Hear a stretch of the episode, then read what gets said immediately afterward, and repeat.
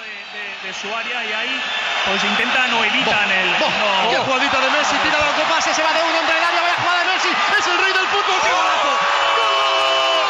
al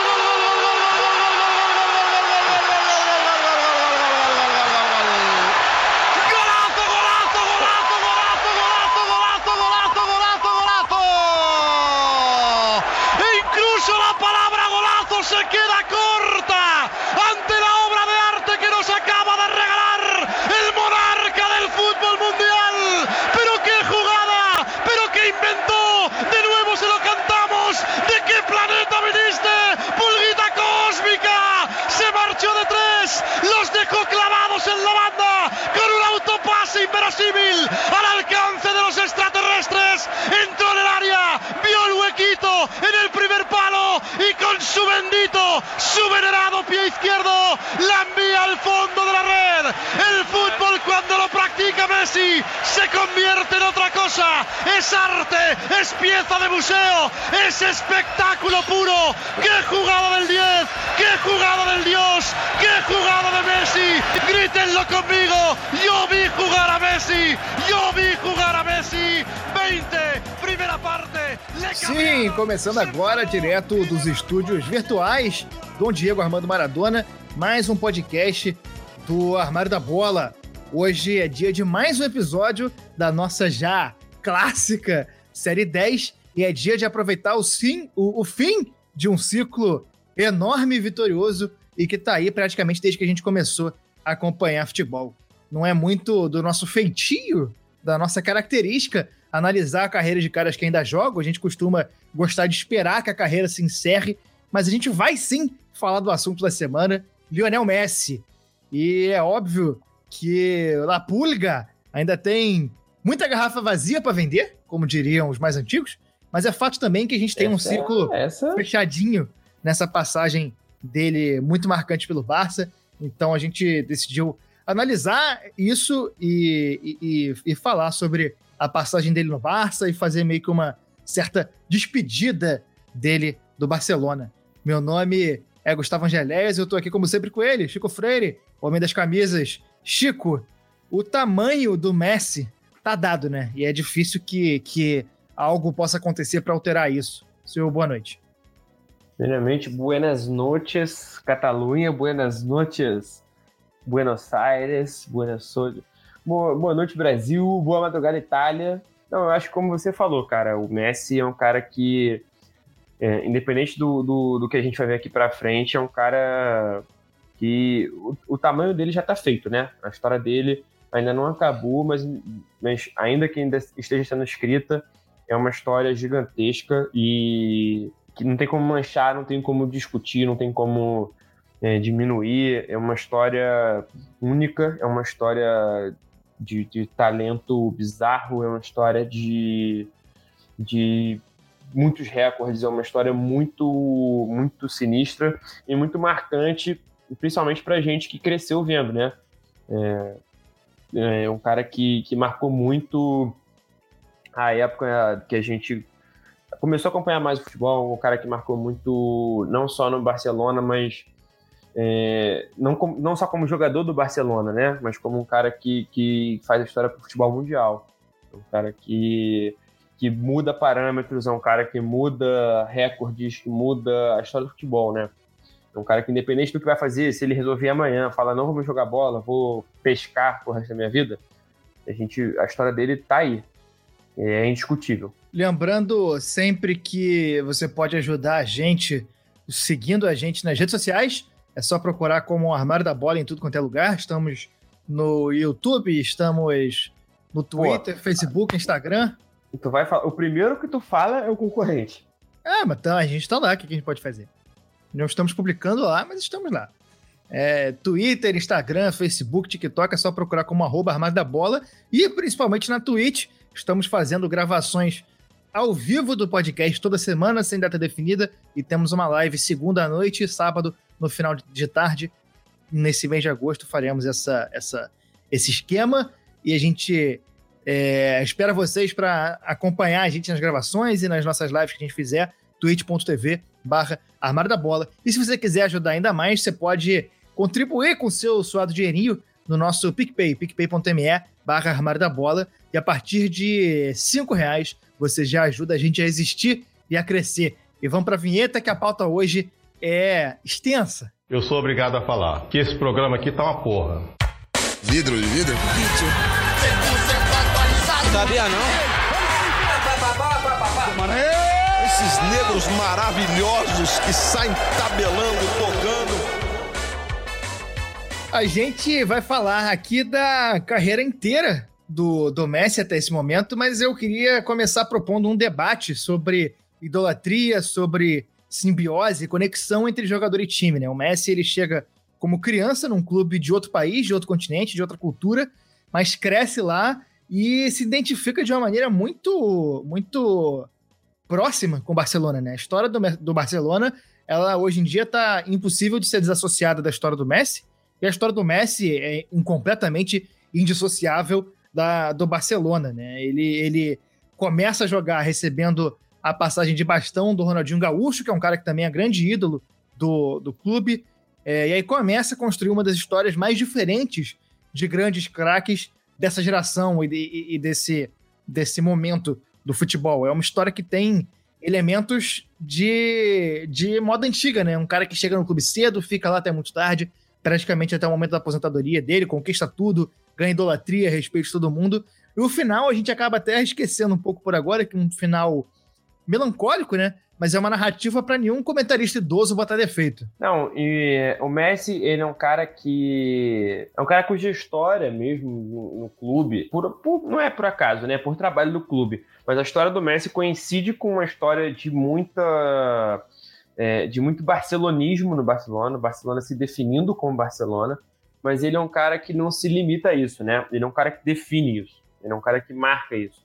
O Messi ele surge como um profissional no Barcelona numa época que o clube tinha é, feito contratações que tinham muito a ver com a história e com a identidade do Barcelona, é, que estavam passando o bastão, estavam passando o bastão para uma geração criada em casa, caras que já tinham alguma identificação, alguma história ali, mas que estavam assumindo o papel de protagonismo, assim, em todas as posições do campo. É, Valdez, Puyol, Xavi, Iniesta, caras que saíram e voltaram, Fábricas, é, Jordi Alba, caras que, que, que foram definindo o que era o barcelonismo, né, foram refazendo a história do Barcelona, mas eu não gosto daquele papo, assim, eu discordo totalmente do papo que, ah, o Messi só fez o que fez porque jogava com o Iniesta e o Xavi botando bola para ele. Pelo contrário, eu acho que o Messi fez o que fez.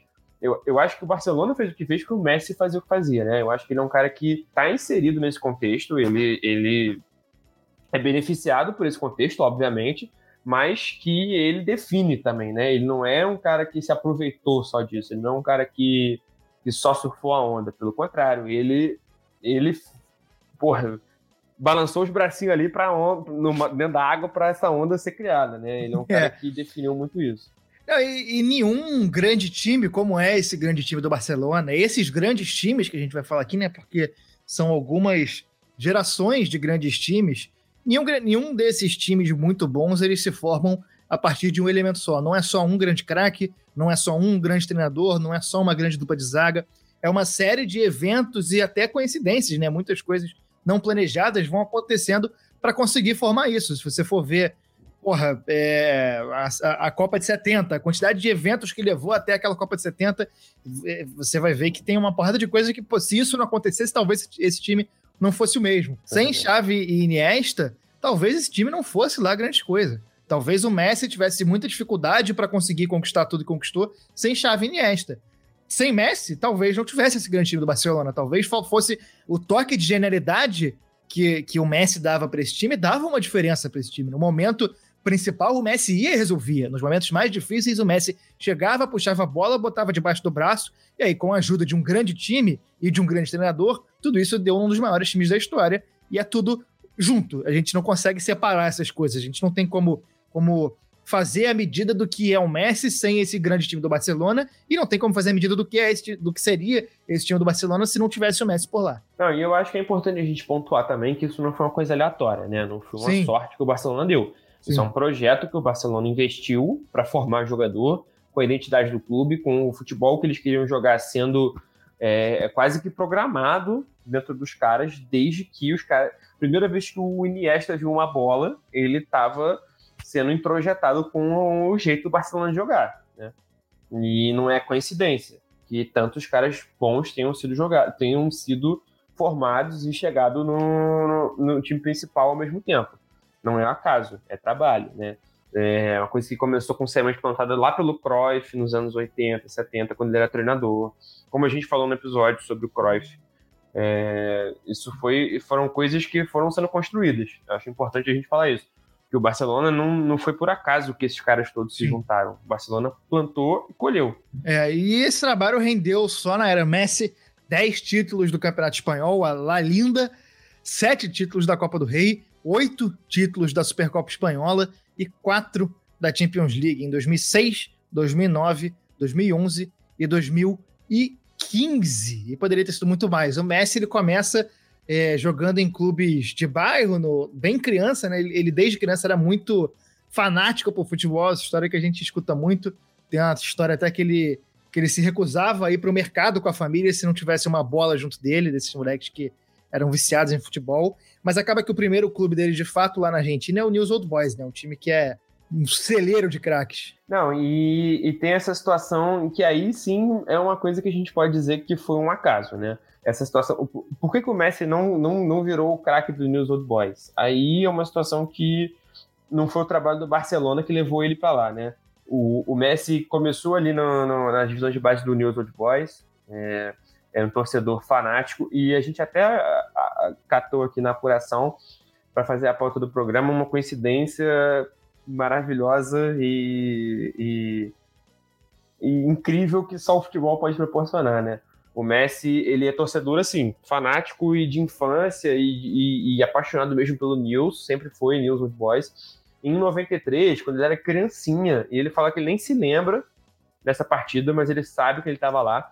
O Messi estava na arquibancada do estádio na estreia do Maradona pelo, pelo News, né? Hum. A gente falar que o Messi, falar de Messi e Maradona no mesmo espaço, falar de Messi e Maradona na mesma frase, é, é, é assim, é inevitável, né? São dois caras que são provavelmente os dois maiores nomes da história de, um, de, um, de uma escola de futebol que é única no mundo, tanto dentro de campo quanto fora, né? São a Argentina no futebol não só forma grandes jogadores, grandes equipes e grandes campeões, como fora de campo tem muita história, muito peso, com torcidas, né, com clubes, com instituições muito fortes. E o Messi e o Maradona são dois caras que simbolizam muito o futebol argentino. E a gente vê que o Maradona já estava ali no final da carreira, né, no, na reta final da carreira no News, vindo jogar, sabe, assim, para se manter ativo. O Maradona já não estava no auge dele, longe disso, em 93. É, e a gente vê que o Messi estava ali presenciando, uma criança vendo o ídolo estreando pelo clube, né, vestindo a camisa vermelha e preta do News é, é simbólico pra caramba, né? Uhum. Não, não é uma, uma passagem de bastão, propriamente dita, mas é um momento muito simbólico, um momento muito interessante, né? É, e o maior jogador argentino depois do Maradona, sem dúvida, né? Está nesse momento é, é bastante simbólico mesmo. Ele é um cara desde pequeno, muito pequeno. Ele teve problemas hormonais. É, essa foi acidental. Ele teve, teve que fazer um tratamento hormonal porque teve um problema no desenvolvimento ósseo é, um tratamento caro que ele de uma família que não era abastada, digamos assim, e o Newell's não queria pagar, né? Era 900 reais, 900 dólares por mês, por mês. e ele chegou a ser oferecido pelo River, é, aí o Newell's recuou, é, se ofereceu para pagar parte, mas no fim das contas o pai dele, Jorge Messi, levou ele para o Barcelona e a Argentina, e, e, e, ele tinha família lá e acabou que o Messi foi para o Barcelona nesse contexto, né? De, de precisar de um tratamento médico eu ia falar tratamento médico, porque eu acabei de ver um cara Isso. de saltos ornamentais saltando aqui. Ele precisa de um tratamento médico, acabou indo pro Barcelona e aquela pitada de sorte que a gente falou na, na montagem dos grandes times, né? Não, e, e, assim, por acaso tinha uma prima da família que morava em Barcelona. É, esse, esse negócio do tratamento, por, por algum tempo, foi até a empresa que o pai do Messi trabalhava que, que ajudava a pagar. É, o, quando ele quando o Nils se recusou a pagar, ele levou o Messi no, no River, e aí o Nils ficou meio assim, pô, a gente não quer perder né, um talento desse pro River, até se ofereceu a pagar uma parte, mas era muito pouco comparado ao quanto eles estavam ganhar. E vale lembrar que o peso argentino comparado ao dólar é assim. Se o real hoje é coisa de seis reais, sete reais, eu lembro que na época, eu, é, não faz tanto tempo, 2018, fui para Argentina, era coisa de 15 pesos, um dólar, né? A gente parar para pensar quase mil dólares é, é, é, um dinheiro muito grande, é um dinheiro muito grande. E, e acabou que ele foi, foi né, tentando, foi, foi meio que atirando ali para, pô, preciso do desenvolvimento do meu filho, desenvolvimento físico mesmo, não só como jogador, né? Óbvio, não dá pra gente falar que o pai do Messi queria fazer isso só porque ele queria que o Messi fosse jogador, pelo contrário. Eu acho que é uma situação que o clube era um meio para desenvolver o filho fisicamente, né? E, é, corporalmente. E o Barcelona topou pagar. E o Messi não era assim, né? Não era como se assim, o Barcelona, quando ele chegou lá, o Barcelona falou assim: não, esse menino aqui é intocável. É, um cara que o Messi chegou lá, assim, o Barcelona tinha muito talento na base, né? Ele não chegou lá como assim, o diferentão. Ele foi se provando diferentão jogando bola, né? Quebrando recorde de gol em tudo que é jogo, é, de base, né? que foi que foi convencendo. É, ele se destacou rápido na base, foi apadrinhado pelo Ronaldinho Gaúcho, né? Ele bem novo. É, o, o Arsene Wenger chegou a levar a, a, a sondar o Messi ainda menor de idade, para levar para o Arsenal, como ele levou o Fábricas, tirou o Fábricas da base do Arsenal, mas sondou só o Messi não levou, aí grande erro do, do, do, do Wenger, podia ter dado muito certo levar ele pro Arsenal, mas se levasse pro Arsenal, provavelmente o Messi não ia ser nada, nada do que ele é, né? Do jeito que o, não, que é. o Arsenal é, é cagado, não, não ia dar certo. E aí a transição... Eu não duvido do potencial do Arsenal de zicar o Messi, cara. Apesar do Messi ser um cara é. capaz de bater de frente com o Zica, o Arsenal realmente é, é foda. É. E aí ele teve uma transição rápida pro profissional, né? Ele estreou no amistoso contra o Porto aos 16 anos, e aí, um ano depois, em jogos oficiais, estreou contra o Espanhol, isso em 2004. E aí, é, ele só ia assim, começar. É um... Desculpa. Ele só ia começar a fazer gols em 2005 contra o Albacete.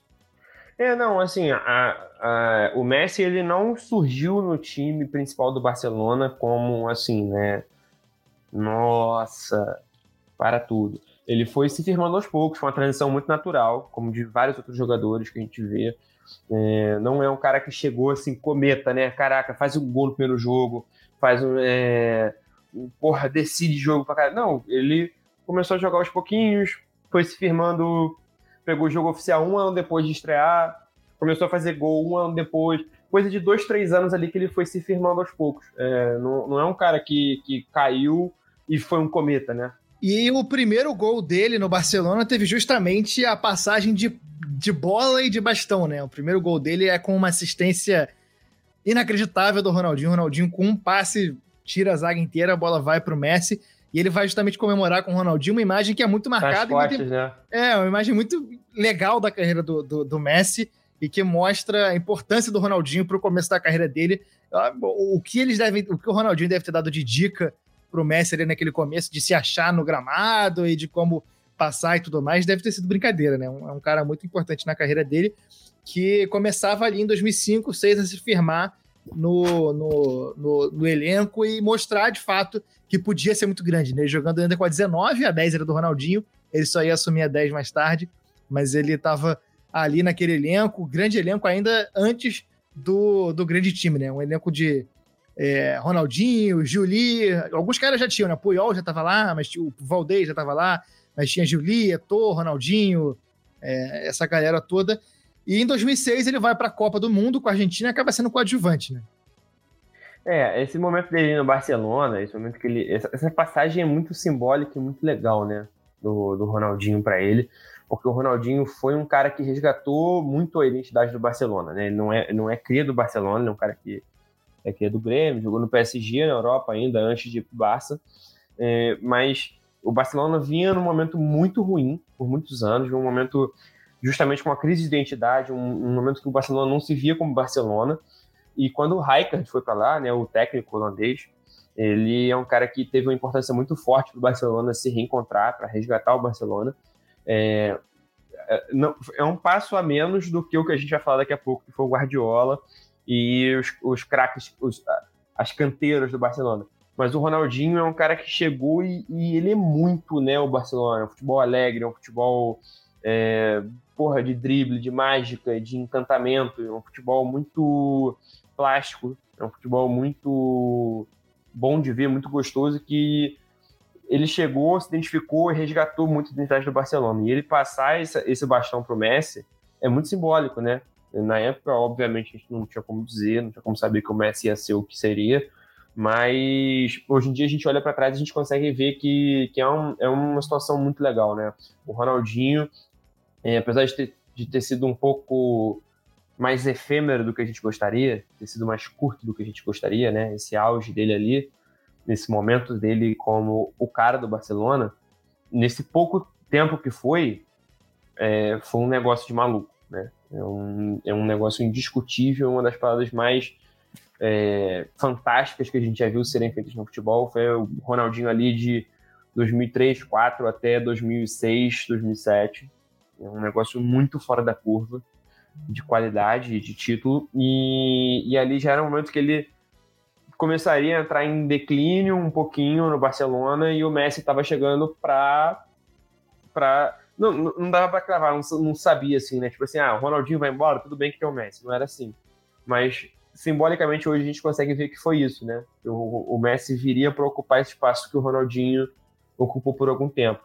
É, e depois de 2006 o, o Ronaldinho, o Barcelona ia começar a cair, o Ronaldinho também ia começar a, a decair na carreira, mas a partir de 2008, 2009 é que o, o bambu começa a tremer, né? Aí que o Messi, é, o Messi começa a se tornar o jogador que ele viria a ser, o time do Barcelona começa a se tornar o que viria a ser, e aparece um cara fundamental na carreira do, do, do, do Messi, que é o Guardiola.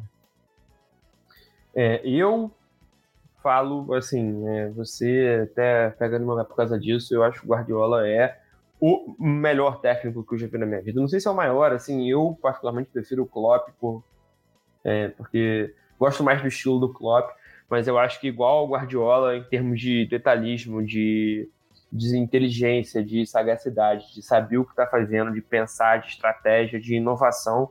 Eu acho o Guardiola é, é o melhor técnico que, que, a gente já viu no nosso tempo. E o que ele fez no Barcelona a partir de 2008, 2009 é histórico. E como gente estava falando no começo, né? Que é um processo que se retroalimenta. Não é, não é assim, ah, o Messi só é o que é porque o Guardiola que treinou ele e ao mesmo tempo o Guardiola não é o técnico que é só porque ele treinou o Messi.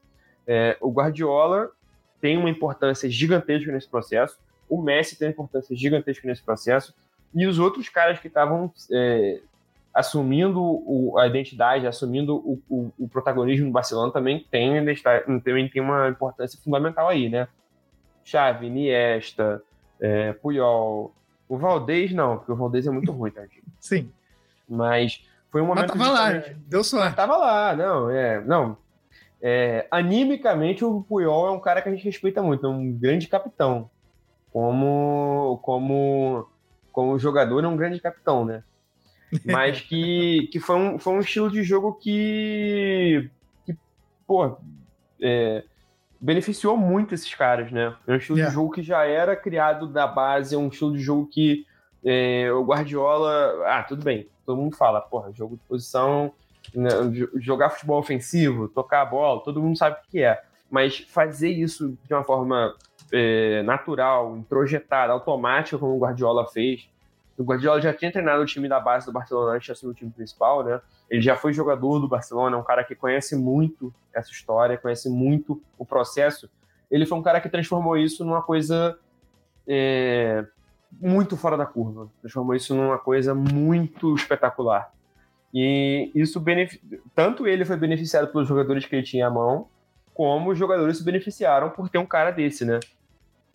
É, e aí a gente vai ter a, a formação do, do estilo tático, o estilo de jogo do Barcelona que ficaria realmente para a história, que é o esquema de posse de bola e o tic-tac, né? Só que se a gente for comparar com o time da Espanha, de 2010, que é praticamente o mesmo time, né, com pouquíssimas peças diferentes, a gente vai ver que o Messi é justamente a diferença é, que dá uma picância a mais, um toque de latinidade a mais, apesar de ser um cara que nem, nem, é, é, é nem foi tanto tempo criado assim na, na, na, América Latina, né? Mas, mas, o, mas o Barcelona com um time é, de muito toque de bola, muita posse de bola, muito, muita, muita, muito foco nas triangulações, né? Você pega o jogador com a bola, ele sempre vai ter duas opções para tocar, se aproximando dele, inversões de campo, posições até é, bem definidas e com trocas também bem definidas, né? Os caras sabendo quais posições do campo ocupar, mas sempre com liberdade para variar o esquema, mas ainda assim com posições bastante definidas. É uma coisa meio filosófica até, né? Digamos assim. É, e, e, e o inspiração no carrossel holandês, né? É, e o Messi, a gente explica até taticamente mais isso no episódio do Cruyff, e esse time bebe muito desse, desse time do Cruyff da Holanda, desse time do Cruyff treinando o Barcelona que o Guardiola jogava e era uma grande é, uma grande o, Barcelona, o Guardiola era um grande pêndulo desse time do Barcelona ali da, do começo da década de 90, né? Era um grande ponto de equilíbrio daquele time e ele faria um time jogar a esse estilo como treinador, tendo o Messi como válvula de escape, né? Quando precisava o Messi um jogador de muita explosão, né? A gente vê os gols dele, muita coisa que você tá vendo ele com a bola, ele carrega, carrega, carrega. Do nada, quando você viu, ele driblou três, meteu o gol e é um golaço e o Barcelona ganhou. Ele jogando ali como um falso falso 9 e esse time vai conquistar tudo, né? Vai ser campeão da Tríplice Coroa, vai vencer a Champions, a, a, a, o Campeonato Espanhol, vencer a Copa do, a, Copa do Rei, é, foi campeão da Champions em cima do Manchester United, do Cristiano Ronaldo, com gol de Messi e um 2 a 0 para o Barcelona, e ele vai ser ali o primeiro, vai ganhar o primeiro prêmio dele de melhor do mundo, superando o Kaká e o Cristiano Ronaldo, que tinham ganhado em 2007, 2008 e em 2009 o Messi vai ganhar, se consagrando aí como o melhor do mundo, e um time que parecia que não tinha como ser derrotado, né? Era um time que... Cara, um negócio de doido. Naquele momento não parecia ter qualquer tipo de tática que fosse capaz de superar esse Barcelona. Não, um, você falou que o Messi é um cara de muita explosão, mas ele não é um cara, né, atleta, vamos dizer assim, o cara do atletismo, que é o cara que corre pra caramba. Em, compa em comparação assim. com o Cristiano Ronaldo, por exemplo, né? O Cristiano é... Ronaldo fisicamente é a máquina, e o, e o Messi, ele leva, leva mais na habilidade, mas ainda assim com uma explosão muito rápida, Absurdo. aliada à habilidade dele, que é das mais inacreditáveis que a gente já viu. Não, e como você estava dizendo do, do, da questão do, do Guardiola, que a gente estava falando que o Ronaldinho fez uma passagem de bastão para o Messi, é, o Guardiola também teve um pouco disso, né? Que ele foi o cara que aprendeu. Quando ele era jogador, ele aprendeu com um técnico fora de série, que era o Cruyff. É um cara que deu muita ideia para ele, deu muita sabedoria, muito conhecimento para ele. E quando ele, quando ele se aposentou, ele fez essa passagem de bastão, né? Ele assumiu o lugar do mestre dele como técnico e, o, claro, né, de formas super desenvolvidas e de formas é, inovadoras ele foi passando esse conhecimento que ele tinha para quem estava ali. E ele teve caras que eram tão inteligentes quanto ele para aprender. Um, essa história do falso 9, por exemplo, é uma puta de uma inovação que o Guardiola propôs e que pô, pouquíssimos jogadores seriam capazes de, de, executar. A sorte dele é que ele tinha o Messi, que é um cara que é um gênio, é um cara que é um gênio, taticamente, tecnicamente, fisicamente, para é, executar isso, né? Essa história do falso 9 a gente até brinca, né? O tatiquei exagerado. Ah, porque falso 9, falso, falso atleta, falso jogador, né? Falso bom. Mas é, é, uma, é, uma, é uma situação que foi o seguinte, um jogo do Barcelona contra o Real Madrid, que é um ultra, mega, hiper rivalidade, né? O clássico fora de série, que ele colocou, ele sabia que o Real Madrid ia marcar é, por jogador, né? Ele sabia que o Real Madrid ia botar a zaga pra ficar em cima do Messi. E aí ele, enfim, treinou e falou como se o Messi fosse seu camisa nova, fosse referência, jogando ele na frente, é, vai tomar marcação. Só que quando começou o jogo, quando o jogo foi rolando, o Messi ele não estava isolado lá na frente, né? O ponta de lança, não era o cara, o foco do time. Ele estava jogando quase que no meio de campo, ele estava jogando muito mais próximo, né? Coisa de 10, 20 metros longe da área. Então, o que acontecia? O cara que ia marcar individualmente não sabia se ele ficava marcando atrás para não tomar o, o, o, avanço do Barcelona ou se ele ia correr atrás do Messi. Então, ou o cara ia atrás do Messi, deixava um buraco para outros, outros caras do time do Barcelona passarem, ou ele ficava na linha da zaga e o Messi jogava sozinho. E o Messi jogando sozinho, com o talento que tem, porra, é o pesadelo, né? A pior coisa que você pode fazer no mundo é você deixar um cara com inteligência, com a qualidade do Messi sozinho. É, isso é uma coisa que mostra o quanto que isso foi, quanto isso foi aliado, né? A inteligência do técnico para pensar na solução dessa e a inteligência do jogador para executar, porque para um cara não ter disciplina para fazer isso é muito fácil. Esse é o 5 a 0 né? Não, o 5 a 0 foi um pouco depois, mas o mas foi mais ou menos nessa época, foi mais ou menos nessa época. Foi foi é, o, o 5 a 0 é, é, é emblemático, né? Porque... É, exatamente. A gente até ressaltou aqui o 5x0 na nossa pauta pra gente. Porque é o grande momento simbólico desse time, né? Óbvio que você tem conquistas de, de Champions e conquistas de não sei o quê, mas um, num clássico desse, o Barcelona vencer por 5 a 0 do jeito que foi, sem o Real Madrid conseguir fazer nada, absolutamente nada em campo, foi muito marcante. E a gente tem aqui as escalações para dar. O Barcelona entrou naquele 29 de novembro de 2010 com Victor Valdés, Daniel Alves, Gerard Perquet, Carlos Puyol e Eric Abidal, Sérgio Busquets, Xavi, Iniesta, Pedro, Messi e Vigia. Treinador era o Pepe Guardiola. O Real Madrid tinha Iker Casillas, Ricardo Cavalho, Pepe, Sérgio Ramos e Marcelo. Xabi Alonso, Kedir, olha o Kedir aí, Mesut Ozil, Angel Di Maria, Karim Benzema e Cristiano Ronaldo. O Barcelona venceu com gols do Xavi, do Pedro, do Villa, do o Villa fez dois e o Refren Soares, que tinha entrado no final do jogo, meteu mais um. E o Messi acabou não fazendo gol, mas destruiu o jogo, né? Deu duas assistências e, e botou o, Real para mamar. A real é essa. O, a gente tinha essa. Foi o início ali né, dessa rivalidade que a coisa de mais de 10 anos monopoliza o, o, as atenções do, do futebol mundial, né? Cristiano Ronaldo contra Messi. Em 2008, o Cristiano Ronaldo foi o melhor do mundo. Em 2007 e 2008 ganhou a Champions em cima do Chelsea pelo Manchester United. É, foi o melhor do mundo. E aí em 2008 e 2009 o Messi, né, depois o rei, foi Barcelona e Manchester United e o Barcelona ganhou com o Messi jogando na final e o Messi virando o melhor do mundo.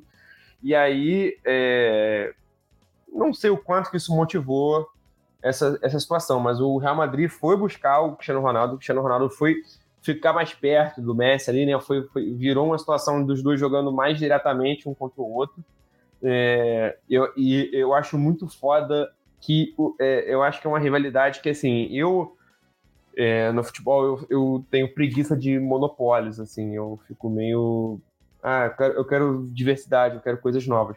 Mas é uma rivalidade que os dois se estimulam muito, né? É, eu, eu, acho isso que o Messi é, e o Cristiano estão sempre já falaram querendo isso. superar o outro. Os dois já é. falaram isso, que um sempre motivou o outro a querer mais, e era uma rivalidade saudável, né? Os dois se estimulando a, a buscar melhor e querendo ganhar o outro, e melhor para todo mundo que gosta de futebol, que a gente pôde ver essa rivalidade por todos esses anos, né? E que pode, que pode assistir sem precisar ficar treinando igual eles treinam, né? Exatamente. sem precisar fazer abdominal Cristiano igual o Cristiano Ronaldo, sem é. ter a qualidade do drible do Messi para correr atrás, né? A gente pode é. ficar só assistindo. Mas, não, e, e, e quando o Cristiano Ronaldo foi para lá, e com coisa de um ano, um ano e meio jogando na Espanha, o Barcelona vem e mete 5 a 0 Foi uma época, cara, é, também teve, né? Acho que foi em. Ah, não, foi um pouquinho depois, 2011 que teve coisa de 18 dias, né? 20 dias, teve quatro jogos. Foi semifinal da Champions, teve na Liga. Foram, foi, foi, um, foi muito jogo muito importante entre Real e Barça. Isso. É, e e é tudo um processo, né? Começa é. ali em 2008, 2009 e é um processo que vai tendo várias temporadas de resultados muito bons do Barcelona e muito bons do, do Messi, o Messi jogando muito e o Barcelona ganhando tudo, né? E a gente tem vários exemplos disso e muita, muito jogo que o Barcelona ganhou do Real Madrid, né? Muito jogo que o, que o Real que o Barcelona venceu, que o Messi jogou melhor e que o Messi fez tudo. É aquela história que, do jogador ser aplaudido no Santiago Bernabéu, que os grandes jogadores acabam sendo aplaudidos. O Messi foi aplaudido mais de uma vez no Santiago Bernabéu. É, vaiado, teve, então. Vaiado, então, muitas outras vezes. Ele a mãe esse... do Messi escutou coisas. É. Que... Nem a mãe do, do Pierluigi, nem a mãe do, do, do, do Anderson Daronco escutou na vida. É.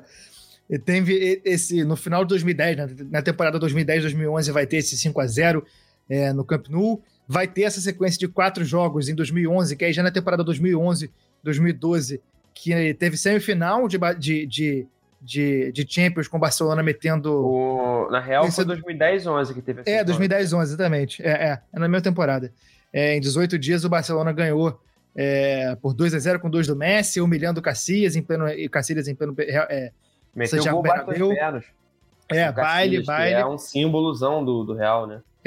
E aí, em 2011, o Messi vai conquistar. O Messi e o Barcelona vão conquistar de novo a Champions League depois de ter perdido em 2010 para a Internacional de Milão, né? Aquele time do Milito, do Júlio César, um time que jogava feio, mas conseguiu vencer o time que jogava bonito ali, um, um duelo muito importante. Mas em 2011 o Messi vai conquistar como cara, né? Primeiro título de Champions dele, o segundo título de Champions dele ali, que ele vai conquistar como, como realmente o cara do time. E aí ganhando contra o Manchester United com direito a gol de cabeça do Messi na final. Não, o gol, Messi, um- um gol e contra do vinte. Rio Ferdinand. Não, não, não. É, o gol foi do Messi. Ah, marcado pelo Ferdinand, exatamente. Não, o, o Ferdinand com 3 metros de altura, um zagueiralhaçaço, um dos melhores zagueiros que a gente viu jogar. O Messi com o tamanho desse, dessa cômoda daqui do lado, 1,20m de altura. o Messi de cabeça fez um gol sendo marcado pelo Rio Ferdinand. É, esse jogo foi absurdo, absurdo. De novo contra o Manchester United, né? É. Dessa vez o, United não tinha mais o Cristiano Ronaldo. Eu lembro que essa, que essa foi uma final que eu assisti muito, muito. Todo mundo viu, né? Todo mundo viu essa final.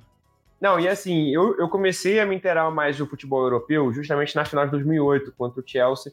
E o Manchester United foi um time que eu, que eu torcia quando eu comecei a ver futebol europeu. E aí, essa final eu lembro de ver na casa do Fefo, cara. O Fefo que jogava bola com a gente. É, E ele pagava muito pau pro Barcelona. E eu pro Manchester United, a gente foi ver um pessoal na casa dele. E durante o jogo era assim, cara, não tem como ganhar esse jogo. Não tem como. O que o Barcelona tá fazendo, meu amigo. O que tá acontecendo aqui é, é, foi, um, foi 3 a 1 o jogo, assim, é aquela parada que não é uma goleada, mas que domínio dentro de campo, assim, foi muito flagrante e o Manchester United não, não teve como brigar, assim, não teve como, como bater de frente. E aí o, Oh. o, o Barcelona vai jogar a final do Mundial contra o Santos do Neymar, né? O Santos tinha sido campeão em 2011, prog- é, título que a gente falou há pouquíssimo tempo. Aqui no Armário da Bola a gente tem um É programa o sobre último esse título. feed. Não, tá maluco. Foi, tem meses já. A gente falou do 5 a 4 Ah, é, é verdade. O título da Libertadores a gente falou tem, tem um mês e meio, dois meses. É verdade. E, e vai jogar. E, e tinha aquela dúvida sobre se o Santos podia ganhar do Barcelona. Isso era fato. Tinha gente. Lateral que- Léo, né? É, o lateral Léo falou, vamos ver se o Barcelona é isso tudo. E eu tenho uma história legal sobre esse dia que foi no. Era o ano que eu e Chico estávamos no terceiro ano do ensino médio, era o nosso ano de vestibular. E a final do, da- do Mundial foi no dia da prova da UF, aqui no Rio, eu queria entrar para a UF. Nessa época eu queria fazer história e eh, eu queria muito entrar na, na UF, que é uma das principais faculdades de história que tem aqui no Rio. E aí eu e meus amigos que também estávamos fazendo é, vestibular da UF, o Bernardo e o Daniel, Daniel Zitzer, que você conhece, o Bernardo que ouve a gente também, estão sempre presentes. Um beijo na boca deles dois. E a gente combinou o seguinte: a gente falou, cara, vamos pro, pra prova. A gente sai de lá, não lê jornal, não vê nada, não entra na internet. A gente, o, é época de internet moleque, né? O Zap começando, a gente falou, não entra no Zap, não faz nada, não tinha tanto grupo de Zap assim. E a gente vai pra casa do, do Bernardo assistir. E aí eu tava no vestibular da UF lá, fazendo, ah, papapá, história, não sei o quê, bababá, guerra mundial, não sei o que, essas coisas de vestibular de história, e me esforçando para não saber o resultado, né? E aí eu fui no banheiro no meio da prova, chegou o faxineiro e falou, ô, Barcelona ganhou de 4 a 0 né? Eu falei, não! não, não me fala. Ele descobriu o resultado, o Bernardo descobriu porque na porta do vestibular tinha um cara com a plaquinha 4 a 0 Barcelona, e o Daniel era o único, juro pra você, juro pra você. Ou ele falou essa história e a gente acreditou, né? A versão que eu sei é essa. O único que conseguiu passar ileso foi o Daniel, só que o Daniel chegou lá, começou a, ver, a gente começou a ver a reprise. E o Ba- o Barcelona fez dois gols muito rápidos, tava um baile. Ele falou: Que isso? Quanto é que foi esse jogo? Aí a gente olhou, você quer saber? Ele falou: Quero. Pô, foi 4x0. Ele falou: Porra, a gente realmente acreditava que o Santos podia pelo menos dar um calor, mas não conseguiu fazer nada, né? O Santos campeão, o Santos, o Barcelona campeão mundial. E pouco tempo depois o Barcelona ia aplicar 8 a 0 na despedida do Neymar, né? Ia ser mais humilhação Foi, ainda. 2013. Não, e é, uma, e é uma parada que, assim, que eu acho que foi um dos momentos de maior abismo, assim, né? A gente tinha tido, é, porra, o... é, a gente viu campeões brasileiros no Mundial né, no, na primeira década aí do, do século XXI. A gente viu o Inter em 2006, São Paulo em 2005. A gente viu times brasileiros batendo de frente com europeus. E o Santos, cara, é um time que aqui no Brasil fez muita história e mudou, mudou o nível, né? É um Santos é, que em 2011 passava o carro aqui, passava a goleada com uma facilidade bizarra. É um time que era muito, muito fora da curva, muito acima da média. E a gente falava, pensava assim, pô, foda, hein? Vai ser um Santos e. O Santos pode dar um calor, porque o Santos é muito bom. É, o Santos em 2011 talvez fosse um time que encantasse, inspirasse mais do que o Inter em 2006, por exemplo. Sim. O Inter ganhou do Barcelona em 2006. Sim. Só e que... contava com o Neymar, que era um jogador que todo mundo sabia que tinha nível de Europa, né? A gente sabia que o Neymar Exato. seria um cara muito bom. Não, e aí chegou lá, maluco, foi um dos maiores atropelos que a gente viu, é. assim, o Barcelona em ritmo de jogo treino, é porque é, o abismo era muito grande, né? Ao Sim. mesmo tempo que o Santos estava muito acima da média aqui, justamente por tudo que a gente falou, por Guardiola, Iniesta, Xavi, Messi, por todos esses caras, o Barcelona estava num nível acima também no, na Europa, que já é, em tese, um nível acima daqui do Brasil. É, nesse, nesse, nesse Mundial ficou evidenciado aí que foi um dos maiores abismos que a gente já viu Bizarro, né? Bizarro. E depois disso a gente vai começar a ter a era dos recordes do Messi, né? Ele vai começar a ter recordes gigantes, um gol atrás do outro, e números impressionantes que, que continu, continuaram a moldar a carreira dele e mostrar o quão impressionante ele era como jogador, né? Ele é um cara que ele não impressionava só pela qualidade, mas pela quantidade também, né? É, é um cara que, rápido se tornou o maior artilheiro da história do Barcelona, né? em 2014 ele se tornou o maior artilheiro da história do Barcelona. É, antes disso mesmo, ele já tinha feito o recorde, que foi 91 gols em uma temporada só. É um recorde que rola uma diferença, rola um debate estatístico aí, né? Igual, tipo, ah, Pelé, os mil gols do Pelé, que tem gente que não conta tal jogo. O Zico parece que tem uma temporada que ele fez, é, quando ele estava no Flamengo, que ele fez mais que 91, mas tem gente que diz que o Messi é o maior recorde. Cara, 91 gols uma temporada, de qualquer forma. É absurdo demais. Se ele é o número 1, se ele é o número 2, cara, 91 gols, cara. 91 eu gols. acho que eu não fiz 91 gols no FIFA na minha vida. Eu jogo FIFA 50 anos. Sabe? É um negócio é um muito absurdo, absurdo cara. É um negócio absurdo mesmo. É, tu pensa que um time europeu não faz 90 jogos no ano, cara. É. é... Se fizer assim, 60 é muito. É, então um cara fazer 91 gols é muito fora da curva. E aí ele foi se tornando, ao mesmo tempo que o Cristiano Ronaldo corria atrás, né? Tentava brigar por alguns recordes, mas o Messi. É... Isso é uma coisa que eu acho legal a gente debater aqui, é, a gente trazer a pauta. A diferença entre Cristiano Ronaldo e Messi. Né? Isso é uma coisa que eu, que, eu, que eu vejo da seguinte forma. O Cristiano Ronaldo é evidente, é óbvio, é, é flagrante, é indiscutível que ele tem um talento muito fora da curva, assim, né? Sobre-humano. Um talento que, que não dá para dizer que é só esforço, mas o Cristiano Ronaldo é um cara que ele treina muito, que ele é, transforma o corpo em máquina, né? Uma besta enjaulada com ódio, um homem é uma máquina, né? Sim. Mas que ele, que ele precisa de um esforço muito grande para isso se concretizar. O Messi, é, enquanto isso, ele não precisa treinar tanto quanto o Cristiano Ronaldo, ele não precisa é, fisicamente se, se dedicar tanto, que é uma coisa mais mágica, né? Um negócio natural. Ele é, é, é mágico, né? A diferença entre o, o, natural e, enfim. Né? Não que o Cristiano Ronaldo também não tenha um talento natural muito absurdo, né? Eu, eu, eu valorizo outros pontos do Cristiano Ronaldo é, que para mim diferenciam ele do Messi, mas e, e, durante esse tempo a gente viu muito essa briga, né? É, esse debate foi um debate que era inevitável existir vendo o futebol, sendo que esse, sem que esse debate aparecesse. Eu, pessoalmente, acho um debate chato, porque eu acho que. É. Muito, eu acho que muita gente deixa de aproveitar o lado bom de, de, de ter dois caras como esses por causa de picuinha e de você gosta mais de um e o outro gosta mais de outro. Mas eu acho que a grande diferença é que o Messi não é humano. O Cristiano Ronaldo é um humano muito bom de bola e o Messi é um outro nível. O Messi é um outro nível, ele é um cara que está um patamar acima dos humanos. Ele está num patamar diferente que pouquíssimos jogadores chegaram. Mas são dois caras incríveis. Privilégio nosso de poder ter acompanhado tantos momentos incríveis desses dois caras. E nesse nível, nesse nível de qualidade, nesse nível de conquista, é preferência pessoal. Você prefere Total. um, achar que um é melhor, o outro é melhor, é preferência pessoal. Os dois, você pode argumentar para qualquer um dos lados. Você tem argumentos que sustentem que o Cristiano, é, que o Cristiano fez mais e tem argumentos que o Messi fez mais. Só que, no fundo, não importa, né? Quem é melhor, quem não é melhor, é, é o tipo de coisa que não tem como medir. Se a gente quiser dizer, dizer que o Messi é melhor que o Walter Minhoca, a gente consegue. Se a gente quiser dizer que o Messi é melhor que o Cristiano Ronaldo, aí já passa por um aspecto mais pessoal, mais. Subjetivo, de, né? É, subjetivo e de gosto da, da, da, da formação da pessoa como torcedora e do que, que ela prefere, que tipo de jogo ela prefere.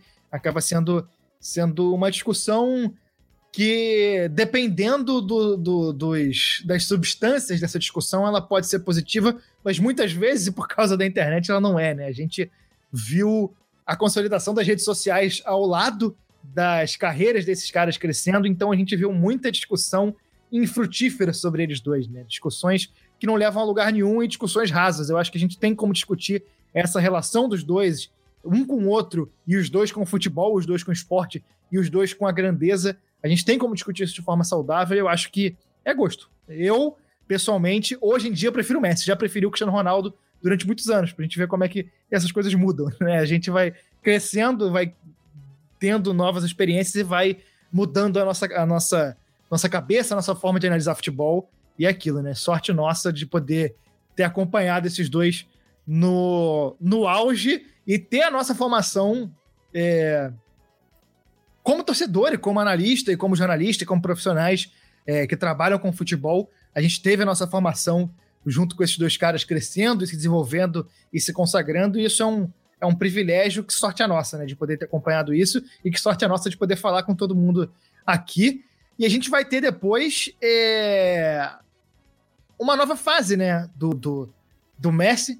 Ele passa a integrar um trio bizarro e incrível que foi a MSN, né? Ele, Soares e Neymar com uma nova fase, um time bastante mudado e com outra cara. E O Guardiola saiu. o Guardiola saiu, entrou o Luiz Henrique, mas é um time praticamente tão histórico quanto, né?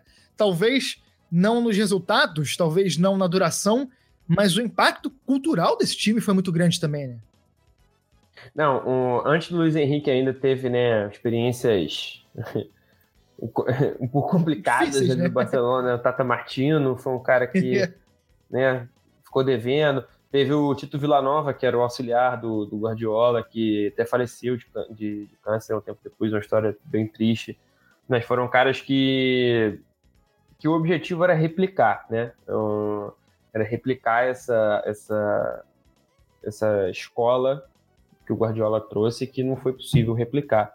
E aí, quando vem o, quando o, o Barcelona vai buscar né, o Soares no, no Liverpool, vem buscar o, o Neymar aqui no Brasil, é, é, é um momento muito diferente. O Barcelona já não era mais o time do, do tic-tac, do posse de bola, se tornou um time bem mais é, letal, agudo, mas Vertical, sem né? perder, é, sem perder a, a identidade né, do futebol plástico, do drible. É, a gente tem, por exemplo, a, a- a agilidade, a sagacidade, o, o, o drible mesmo do Neymar com o, o- a finalização do Soares. É, o poder de decisão finalizações- É, um dos melhores finalizadores que a gente já viu na- no nosso tempo, né? E, enfim, aí tem a remontada contra o PSG, né, nessa época ali. É, a partir de 2014, 15, o Neymar chega em 2013, né, mas é, o time estoura um pouco mais para frente dessa forma, estoura com essa identidade um pouco mais para frente. É uma época que o Real Madrid também cresce muito, Sim. né? Real Madrid, é, mantendo o Cristiano Ronaldo se reinventa de outras formas, é, leva essa, essa rivalidade para outro nível. É uma rivalidade que também vai se retroalimentando. O Barcelona e o Real Madrid se, é, se superando.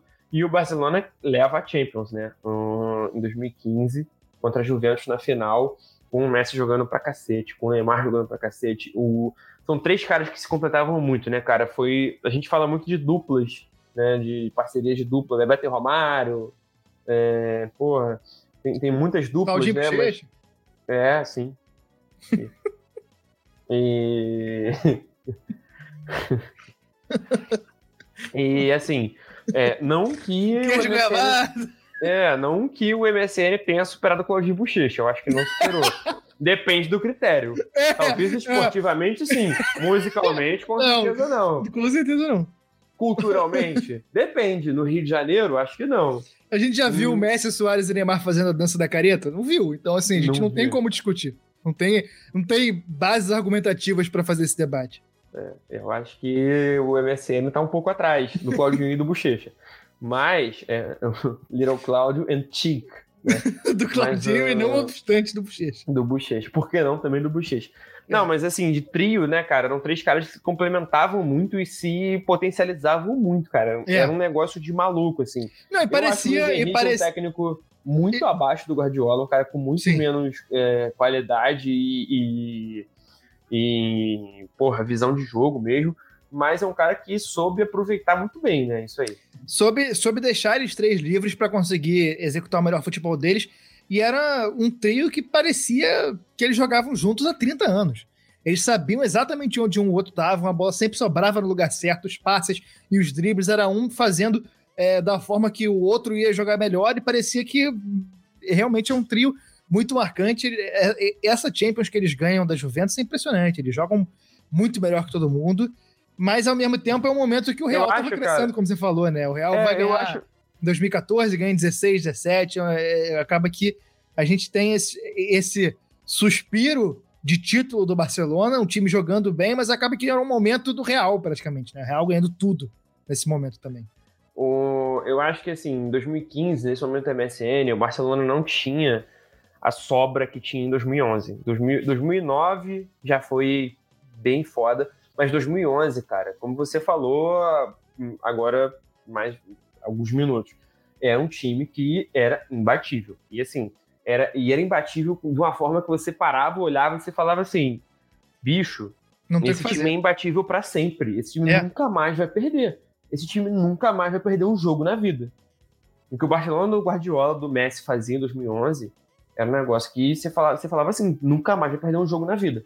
Em 2015, era, era como você falou, um time humano. Era um time que sobrou na Champions, um time que é, realmente contou com um trio inspiradíssimo no ataque, é, mas era mais humano. Era mais... é, você falava assim, porra, sobraram essa temporada. Vamos ver se ano que vem alguém passa, né? E aí, cara, isso é uma parada que acabou influenciando muitas outras coisas, né? É, um, a, a seleção da Espanha nessa época, você falou um pouco também da seleção da Espanha. É, em 2008 foi campeã da Euro, 2010 da Copa do Mundo, 2012 da Euro de novo. É, muito Barcelona, né? Uhum. É, esse time, essa, esse pessoal moldou não só o futebol do Barcelona, mas o futebol da seleção espanhola. Ah, tinha jogador do Real Madrid? Tinha, mas os caras se adaptavam ao estilo do Barcelona. Porque o que a Espanha jogava era barcelonismo, né? É, e até se fala assim, cara, é o Barcelona sem o Messi. É, foi, foi um time que, né, com, com, com o Messi como protagonista ali em 2011, é, de 2008 até 2013, vamos botar assim, 2012, realmente era um time que parecia imbatível. E depois que o Guardiola saiu do Barcelona, o Barcelona, claro, continuou um time espetacular, continu- continuou um time com jogadores espetaculares, mas que foi se tornando um pouco mais humano, né? E aí acabou dando nessa decadência do Barcelona, É, e né? aí os jogadores vão começando a sair, né? O Puyol se aposenta em 2014, o Xavi sai em 2015, o Neymar sai em 2017, o Iniesta em 2018, e o Messi vai ficando cada vez mais solitário ali, carregando cada vez mais animal, né? O Noé do Barcelona carregando cada vez mais animal. E aí a situação vai se deteriorando, né? O Barcelona passando por crises políticas, acaba formando elencos horríveis, faz apostas desastrosas como Coutinho, Griezmann, Dembélé, vai botando técnicos muito ruins, sem identificação com o time. É, o Messi vai para a Copa de 2018, a Argentina passa vergonha e o Messi não consegue jogar direito, mas ainda assim tem alguns títulos e alguns golaços, porque é o Messi, né? O time vai conquistar a- o Campeonato Espanhol em 2018 e em 2019. Ele tem golaços contra o, o Atlético Bilbao. Só que o Barcelona já em crise flagrante, assim. O que foi mantendo o time no alto e conquistando títulos foi justamente o, o- o Messi, mas quando desafiado o time não conseguia fazer nada, né? Foi acumulando goleadas desastrosas na Champions, sofreu uma virada contra o Liverpool em 2019. Se lá em 2015, 2000, na época do MSN, teve a remontada contra o PSG, que foi inacreditável, que o time conseguiu virar uma partida que ficou para a história. Agora, em 2019, o time perdeu, sendo uma virada histórica contra o Liverpool, tomou 4 a 0 do Liverpool com aquele gol do, do da cobrança de escanteio do Alexander Arnold, né? Que ele cobra Genial. sem ninguém ter, ter visto pro. O Origi que fez o gol, não foi? Foi. É, o Origi faz o gol e aí toma a virada. O Liverpool acaba indo ser campeão da Champions em 2019. E depois a grande glória desse Liverpool é jogar de igual para igual com o Flamengo na final do Mundial. Flamengo de Lincoln. De, de Lincoln e Pará. E um momento que é basicamente a paz de cal nesse Barcelona, que lá pra frente a gente vai entender como o fim desse Barça, que é o 8 a 2 com, contra o Bayern na, na, na, na Champions de 2020, né? Aquela Champions ali disputada em meio à pandemia, em meio àquela tentativa dos clubes de retomar as competições, disputada em Lisboa, e o Barcelona nas quartas de final da, da, da Champions, uma Champions com quartas de final disputadas em somente uma partida, tomou 8 a 2 do Bayern de Munique, um dos maiores bailes o Brasil do viu. Filipão tomou oito, né? É, um baile que a gente viu. E definitivamente é um momento melancólico desse time do Barcelona e triste da carreira do Messi, né? Que é um cara que ainda estava num momento de poder apresentar mais e não, não é um cara para tomar um 8 a 2 desse numa, numa Champions League, não. Definitivamente não não estava velho a ponto jogo disso. desolado. Você via É. ele nesse jogo tentando fazer sozinho, assim, e tipo assim, puta que pariu, mané. Não é, É. possível. É, eu, Sem assim, ter o que fazer. E ele acabou ficando muito de bucha de canhão, né? Como É, até a gente, a gente, a gente bateu um pouco nessa tecla no episódio do Cruyff. É, é impossível falar de Barcelona sem falar de Cruyff, é impossível falar de Messi sem falar de Barcelona, sem falar de Cruyff também, né? Um, o Cruyff, ele diz, ele diz que em muitos momentos da carreira dele, tanto como jogador, quanto como técnico, quanto como dirigente, no Ajax e no Barcelona, ele era usado um pouco como bucha de canhão ali, tipo, como né, o pessoal da, da politicagem ali, os cartolas do clube, usando ele como, como escudo para se defender de coisas, é, de situações ruins. E eu acho que o Messi passou muito por isso também no Barcelona. Eu acho que o Barcelona é, se afundou em, em problemas institucionais, em problemas é, até financeiros, né? Investiu muito mal. Um clube que se perdeu dessa, dessa raiz. Até ali o Luiz Henrique, como a gente falou, que apesar da gente achar que é um cara que não é tão bom quanto o Guardiola, é um cara que representava um pouco mais a identidade mesmo do Barcelona. Desde então, técnicos muito ruins. O Valverde não tem nada a ver, o Setien não tem nada a ver. São caras que não têm, estão à altura do Barcelona, um clube que se afunda em escolhas erradas e politicagem. E o Messi acabou ficando no meio desse fogo cruzado, né? Ele acabou sendo usado ali como tipo, ah, é, o, cara, o cara que é o presidente faz a merda se esconde atrás do Messi. Porque, ah, não, mas o Messi tá aqui. O Messi faz tudo certo. E o Messi, é, bem ou mal, ele não é o cara que. Ele não joga sozinho, né? É. Ele praticamente joga sozinho, mas sim. no fim das contas, nem sempre. Ele vai ser capaz de jogar Conseguiu, sozinho. conseguiu disputar o Campeonato Espanhol e, e- e Copa do Rei e- e similares praticamente sozinho, mas numa Champions League aí não tem como. Vai enfrentar um time como o Bayern de 2020, era um timaço, não tinha condição. E ele Em foi 2000 se incomodando com isso, né? Foi, tanto que em 2020 pediu para sair, acabou renovando ali por uma questão de identidade com o clube e tal, mas agora, em 2021, é anunciada a saída dele por, um, por umas questões financeiras e desorganização do Barcelona, né? O caos financeiro do Barcelona acabou levando a saída do maior ídolo do clube, né? Cara. Assim, Bizarro. É inexplicável, é indefensável.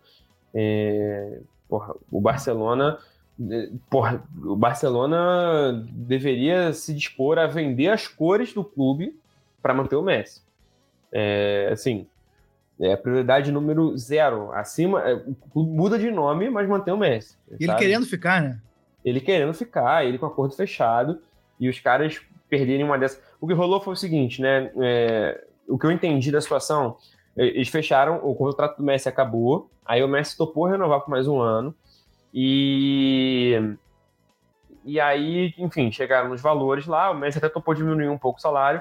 Quando ele chegou, rolou o seguinte: te- tá rolando uma, uma negociação dos clubes espanhóis com a Liga Espanhola, o Espanhol, que é uma reação à história da Superliga, que a gente gravou um episódio sobre, que, enfim, tem várias condições, os clubes vão receber uma grana adiantada agora, mas eles fecham um contrato por 40 anos, que limita muitas opções comerciais e, enfim, é, esportivas mesmo, questão de criação de liga, essas coisas. E aí, o bagulho era o seguinte: o, o, o Barcelona precisava entrar nesse contrato para ter dinheiro para o fair play financeiro, para pagar o Messi, e ao mesmo tempo é, não queria se comprometer. Então o Barcelona tinha que, tinha que escolher entre não se comprometer com a La Liga e ter a possibilidade da Superliga, ou se comprometer com a La Liga e manter o Messi. E eles optaram pela Superliga. O Messi chegou lá para assinar o contrato.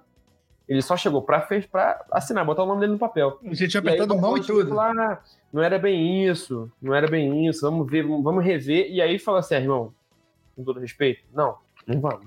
O Barcelona virou e falou: ah, não sei o quê. É, Bora é, marcar. O sim de porco não é tomada, não sei o quê. Ficou nessa e aí não rolou. Acabou, né? Acabou simplesmente isso do nada. Uma notícia que na semana que a gente grava esse programa Exato. tomou o mundo de assalto muito surpreendente. É realmente o fim de uma era, né? Pra, é óbvio que, porra, a gente vai pensar, não é nada demais, o cara vai sair do clube, mas pra gente que tá tão acostumado com ver esse cara vestindo essa camisa do Barcelona e com essas cores, vai ser muito esquisito ver ele usando a camisa do PSG. Porque as cores são até parecidas, né? Mas assim, não tá confirmado, mas é óbvio que isso vai acontecer. É. E é isso, né? né? É, um fim de uma era. Mas o, o, a pelota não se mante, né? Já dizia o Maradona. O que o Messi fez no Barcelona tá na história, a carreira dele é isso. O que ele fizer a partir de agora é lucro e nada vai diminuir a carreira do Messi, nada vai apagar isso. A única coisa que pode acontecer é ele crescer. Daqui para frente é só lucro e a carreira dele no Barcelona vai ficar, vai ser um momento muito importante e a gente vai lembrar com muito carinho, né? A gente, inclusive, hoje, esse programa, a gente pensou outros nomes para fazer. A gente seria outro outro nome. A gente até adiantou, né? A gente falou aqui em lives que seria o programa do Alex, mas por, por causa do, de convidados, a gente não conseguiu ajeitar, acertar a agenda com os nossos convidados. A gente resolveu mudar e aproveitou esse gancho para falar do Messi, porque é um momento muito significativo, né, cara? É um ponto de virada muito grande pra gente como pessoas que gostam de futebol. Chico, pelo amor de Deus, que susto, cara. Perdão, cara, esbarrei aqui. Porra. Tá quente pra cacete aqui em Fortaleza, tá? Fez um Eu tô barulho. suando. Não, fez um barulho inacreditável. Secar, desculpa, fez um barulho inacreditável. Desculpa, desculpa, desculpa. Enfim, é, pra gente, como torcedores de futebol e fanáticos por futebol, é um ponto de virada. Né? A gente vai quando a gente já é meio velho chato, mas quando a gente tiver velho, de fato, a gente vai ser muito mais chato. A gente vai falar, porra, na nossa época a gente viu o Barcelona do Messi, que momento, aquele time. Vai ser um momento que a gente vai lembrar com muito carinho, um momento que se encerra agora, né? O armário da bola acaba sendo esse, esse espaço para a gente conversar disso entre nós e com pessoas que a gente gosta, o pessoal que acompanha a gente, que pensa futebol da mesma forma que a gente, acaba sendo esse espaço para a gente falar disso. E assim a gente vai chegando ao fim desse programa especial da a nossa gente... série 10. Chico, é, seu destaque final. E é, eu tinha um, uma pauta para puxar antes do destaque final. A gente é, faz um pouco na seleção. Um dia a gente vai falar. Um dia a gente fala. Esse tá. momento é pra gente falar é, do Barcelona. É, um, é, um, é, uma, é, uma, é uma conversa à parte, né? É, é, é outro, é outro é jogador. É justamente onde estão as maiores críticas ao Messi e, é. e que recentemente também ele contrariou isso tudo, né? É, pincelando no assunto, ele é um cara que sempre foi muito criticado por não ter muita identificação com a Argentina, com o sangue argentino, né, com a identidade argentina vibrante, de ser um cara que não representa tanto isso, muito mais um cara europeu, entre aspas. E, e agora, justamente a coisa de um mês, ele estava conquistando a Copa América aqui no Brasil, apesar de não ter sido o protagonista da final, ele foi o cara que, que vibrou como louco, né? E o título foi para ele, né? Deu para ver que, na cara dos jogadores que o título era para ele. Mas, o, mas essa situação, cara, é, eu acho que por um lado é, é, é, muito chocante, porque a gente nunca imaginou, né? Assim, poucas vezes a gente viu tanta identificação de um clube, de um jogador. A gente tem, claro, vários casos que. Ah, Isso já é seu destaque cara... final, tá? Só para avisar. Não, já é, já é o destaque final. Já estava é... dado o regulamento Sim, sim. É inexorável e inoxidável. É. É, não, que, que a gente tem vários caras que ah, jogaram a vida toda em um clube. Claro, beleza, a gente tem o Ryan Giggs, Totti, é, aqui no Brasil. A gente tem várias histórias nesse sentido, de caras que têm muita identificação, mas o Messi talvez de uma forma um pouco diferente, né? De uma forma um pouco até mais intensa, e agora a gente vai ver ele em outro clube. E que, por outro lado, eu acho positivo, cara. Eu, eu assim, como você estava falando, gente fez o debate Cristiano Ronaldo e Messi, é, estava comentando esse, essa, essa disputa, entre aspas, uma coisa que eu particularmente sempre achei é, negativa no Messi é ele sempre estar tá no Barcelona. Para mim sempre pareceu uma coisa como ele está numa zona de conforto, assim. Eu acho mais interessante, isso é questão de gosto pessoal, como você mesmo falou, gosto pessoal. Eu acho que é mais interessante um cara que se prova em vários clubes, em várias ligas, eu sempre preferi isso. E agora a gente vai ver isso, né? A gente vai ver o Messi saindo vestindo outra camisa e, e, com certeza ele vai se provar, né, cara? Com certeza ele vai. É, a qualidade não vai cair por causa disso. E eu acho, eu acho positivo para a biografia dele não sair da forma como ele saiu. A forma como ele saiu do Barcelona é uma vergonha, não para ele, ele tá é, alheio a isso, é uma vergonha para o Barcelona.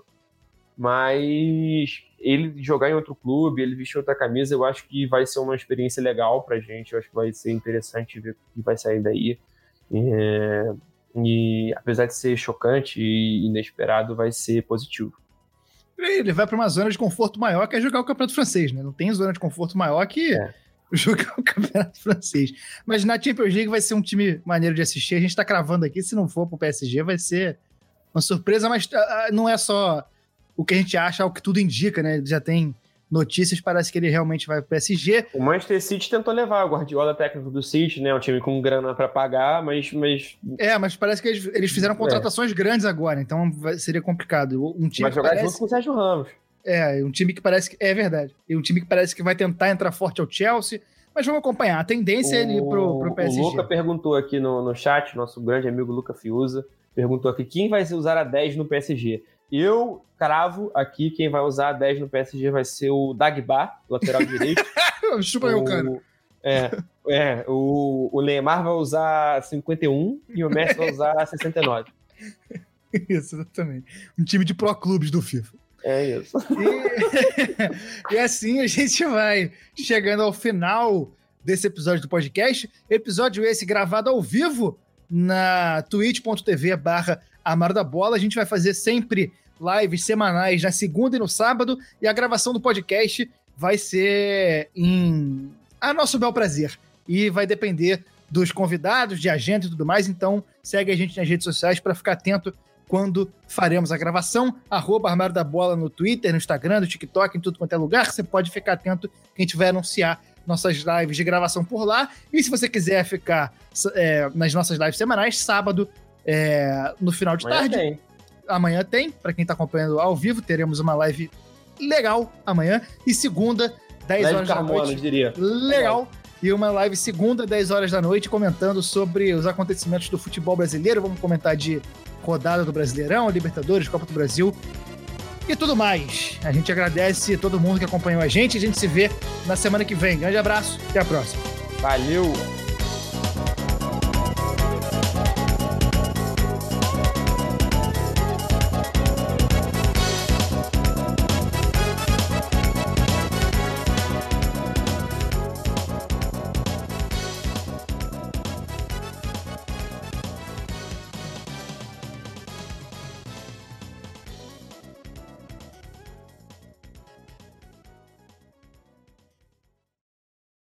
E vamos para a vinheta, que a pauta hoje é extensa. Para a galera da live não tem vinheta, felizmente. Que... faz, a, faz, o, faz a sonoplastia da vinheta aí, Chico. De vidro, de vidro? É. é. O que mais tem? Seu Luiz do Maranhão! Esses negros maravilhosos! Ai, ai. Bom, simbora.